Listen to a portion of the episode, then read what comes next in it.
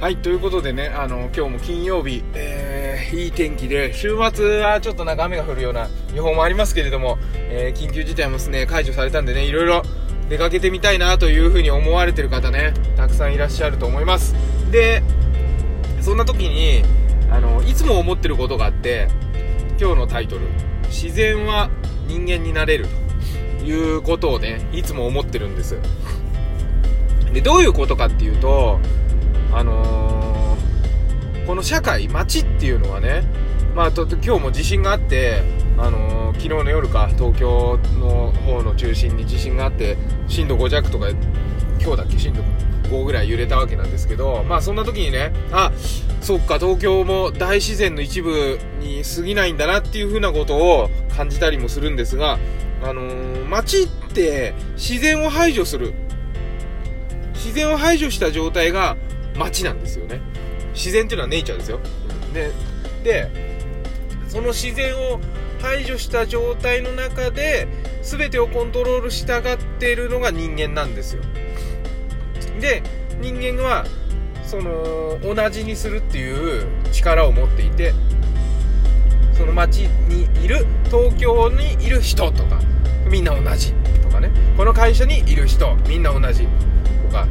仲間ってよく言えば仲間なんですけど一つのグループとしてねいろんな大きさのグループを見れる。あのー猿なんかはね100匹以上の猿の群れっていないって言われてるんですよ。それは100匹以上になるとこれが仲間だ同じだっていう風にね見れなくなるっていう話なんですね。でこれだけ大きな、えーコミュニティというか群れみたいなものを保てるのは人間だけだっていう風に言われてるんですけれどもただやっぱり人間も一人一人個性があって一人一人違うわけですよ。もちろん男女っていう差だけではなくて年齢の違いもあるし性格も違うし考えてることも違うしね。えーもういろんなことが違うわけじゃないですか。同じことって一つたりともないんですよね。でそこに違和感を感じてストレスっていうのが体にかかってるんじゃないかなっていう話がねよく聞かれるわけです。でそんな時にじゃあどうやってそのストレスを発散するか。ったら自然の中に行くことなんですよね。でその自然っていうのはある程度管理された自然であれば、えストレスが解消されるんですけど例えばアマゾンとかねなんかどっかのジャングルの奥地みたいなとこ行くとそこはまたちょっと人の住まなすぎている場所になってしまうので怖いっていう意識もあってですね。そのバランスがすごく難しいんですけど要するにこの東京とか街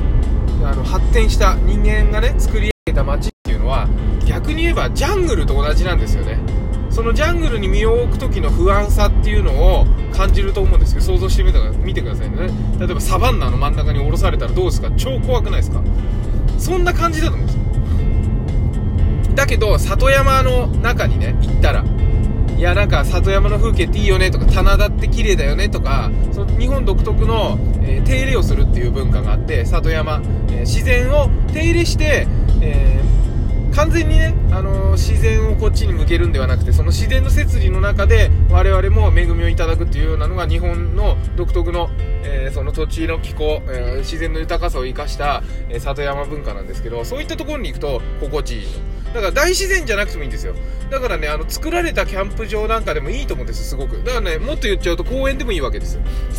その街ビルの中とかコンクリートに囲まれた中にいることがジャングルにいることと同じなんだっていう風に体は考えてるんじゃないかなって私は思うわけですよ。なので人間性を失ってしまうと。まあ分かりやすく言うとストレスが常にかかる。そういうことになっちゃうわけですね。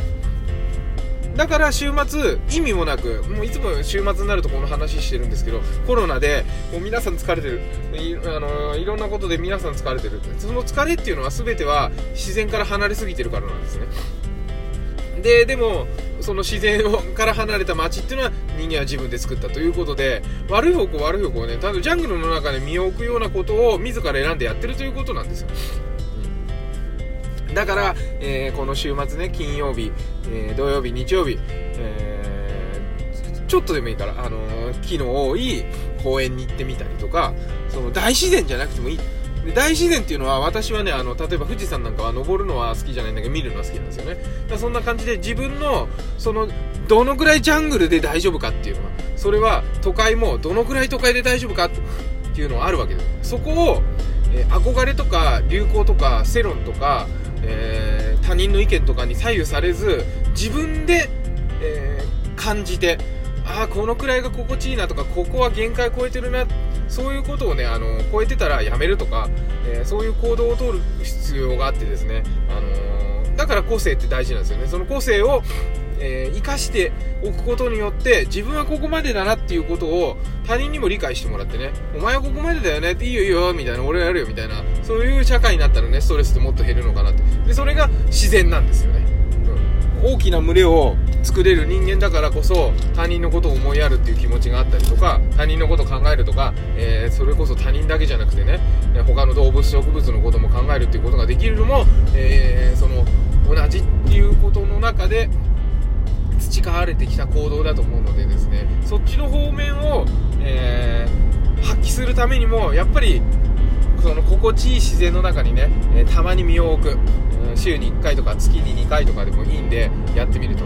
そういうのがね大事なんだだからなんかあの経営者とか、えー、大きな仕事をしてる人まあ大きい小さいっていうのも変ですけどストレスがたくさんかかる仕事をしてる人は、えー、ゴルフが好きだったりとか。かそういうことがあるわけなんですね。でもそれは、えー、そういう人たちだけのためのものではないので皆さんも自然の中でねできる範囲で自然の中に過ごしてみると。意味もなく理由もなく車に乗ってちょっと山の方に向かって走ってみて車を止めて深呼吸して帰ってくるとか。そういうのでもいいと思うんですね。そういうのもぜひねお子さんとやってみるっていうのもありだと思いますし、えー、自然は人間になれるということをですねちょっと頭の中に置いてもらえると、えー、ストレスのないまたえー、ジャングルでのね、生活ができるのではないかなというふうに思います。はい、ということで、えー、今日は金曜日なので、また土日は、えー、お休みか、えゲリラ的に配信をするかもしれませんけれども、引き続き、えお聞きいただけたら嬉しいです。それでは、また、え今日も一日健やかにお過ごしください。バモくん子育てパパのトークトークエッセイでした。バイバイ。